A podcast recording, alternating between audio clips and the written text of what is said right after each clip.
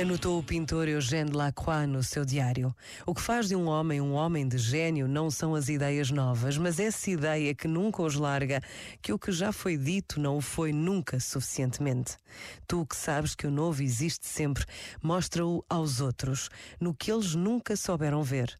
Faz-lhes compreender que nunca tinham ouvido falar do Rochinol, do espetáculo do mar imenso ou de tudo aquilo que os seus grosseiros órgãos só se encontram em condições de desfrutar depois de ter tido o trabalho de sentir por eles.